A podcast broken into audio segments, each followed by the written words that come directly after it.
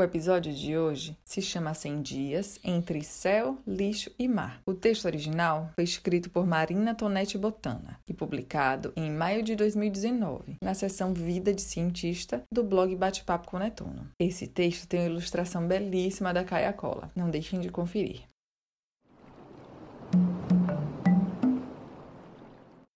Foi durante a minha busca por nadadores de longa distância que descobri Ben Leconte. Ben é um atleta de endurance, que são aquelas modalidades de esportes aeróbicos de intensidade média ou baixa, mas de longa duração, como as maratonas. Em 1998, Ben cruzou o Atlântico Norte em uma campanha que subsidiava a luta contra o câncer. Para minha surpresa, depois de muito planejamento, este ano ele estava atravessando o Oceano Pacífico. Porém, dessa vez, em uma campanha de conscientização sobre a questão da poluição marinha por plásticos e com a missão de chamar a atenção sobre a importância da preservação dos oceanos. O projeto já contava com parcerias de grupos de pesquisa de importantes universidades de estudos oceanográficos, como o Scripps Institution of Oceanography e a Universidade do Havaí. Além disso, a iniciativa já tinha 14 episódios filmados e buscava produzir mais conteúdo, para que, no fim, tudo virasse um documentário. Os organizadores também haviam conseguido patrocínio de marcas de produtos sustentáveis, como a Icebreaker, confecciona roupas exclusivamente com fibras de origem vegetal. Naquele momento, devido a problemas da embarcação, eles se encontravam no Havaí e seguiriam, dentro de poucas semanas, até a Califórnia. A nova rota pelo Pacífico Norte estava traçada para atravessar a maior ilha de lixo do mundo, estimada em cerca de 1,6 milhões de quilômetros quadrados. Ben faria novamente esta travessia a nado, na companhia de uma equipe de cientistas e ativistas responsáveis pelo levantamento de dados e coleta de material. Surpreendentemente, havia duas vagas abertas para cientistas a bordo nesta nova etapa. A tripulação seria composta por somente 10 pessoas, das quais quatro eram da equipe pessoal de bem. As outras seis vagas eram rotativas para profissionais da ciência, educação e produção de mídia. Na época, eu estava prestes a terminar o meu mestrado e vi a vaga de cientista como uma oportunidade única de vivenciar uma experiência fora da academia em nome de uma causa com os propósitos ambiental e social. Acredito que a única forma de transformar efetivamente a mentalidade e os costumes do ser humano é através da educação. Não adianta simplesmente proibir jogar lixo ou obrigar a reciclar e fazer uso mais sustentável dos produtos. É preciso que as pessoas entendam os porquês dessas questões serem tão relevantes e que, a partir daí, contribuam para fazer a diferença. Eu submeti uma carta de intenção junto com o meu currículo para a vaga. Apesar de estar ainda um tempo relativamente curto na academia, eu acreditei que os meus princípios, junto às experiências na USP e fora do país, em outros projetos, seriam bem vistos. Além disso, eu sou triatleta de provas longas, como Ironman, aquelas provas que você tem que nadar 3,8 km, fazer 180 km de ciclismo e 42 km de corrida. Eu também tenho experiência em apoiar outros atletas em ultradistâncias.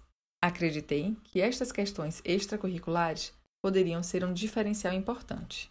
No mundo do esporte e da ciência, estamos muito sujeitos a falhas e fracassos, talvez muito mais do que em quaisquer outras profissões. E viver um pouco das duas realidades me obrigou a desenvolver muito foco e determinação para buscar meus objetivos e a enxergar a execução de todos eles como parte do meu propósito de vida. Na carta de intenção, eu levantei todas essas questões e discorri cada frase com cérebro, corpo e alma. Eu acreditei que a causa de bem também poderia ser minha. Os dias foram se passando e, quando menos esperei, eu estava na seletiva final para as entrevistas. Fui testada e avaliada em diferentes âmbitos nas conversas com Ben e os tripulantes da equipe. Além dos questionamentos acadêmicos, eles testaram meu psicológico, fazendo uma série de outras perguntas. Afinal, ficaríamos cerca de 100 dias no mar, confinados no espaço do veleiro, sem água doce para tomar banho e com quase nenhuma comunicação.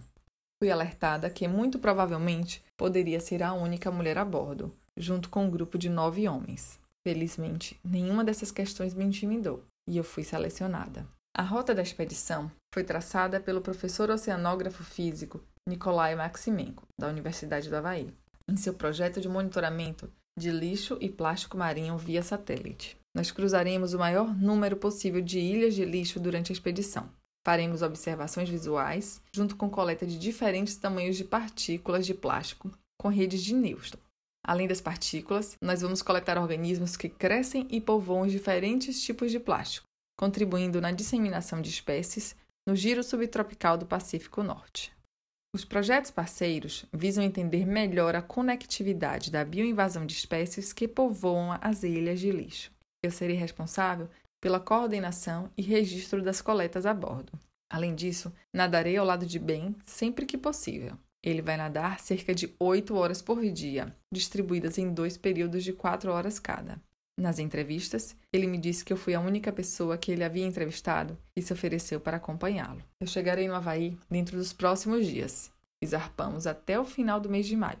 Mal posso esperar para conhecer pessoalmente toda a tripulação. Também fiquei feliz em descobrir que o outro cargo de cientista será preenchido por uma mulher, Juliette, que ela é uma bióloga marinha e americana. Eu me sinto extremamente feliz e grata por representar, primeiramente, as mulheres cientistas e depois o Brasil, em um projeto com uma causa tão nobre e atual. Nós vivemos tempos difíceis na ciência brasileira e, de certa forma, ainda mais desafiadores para as mulheres. Todavia, eu creio que são nos tempos de dificuldades em que devemos ousar e criar nossas próprias oportunidades. Nessa expedição, de alguma forma, ciência e esporte se uniram na busca do meu propósito, refletindo diretamente meu estilo de vida. Espero que outras meninas e cientistas possam se aventurar a arriscar mais em busca de seus sonhos, em um oceano vasto de mistérios e oportunidades.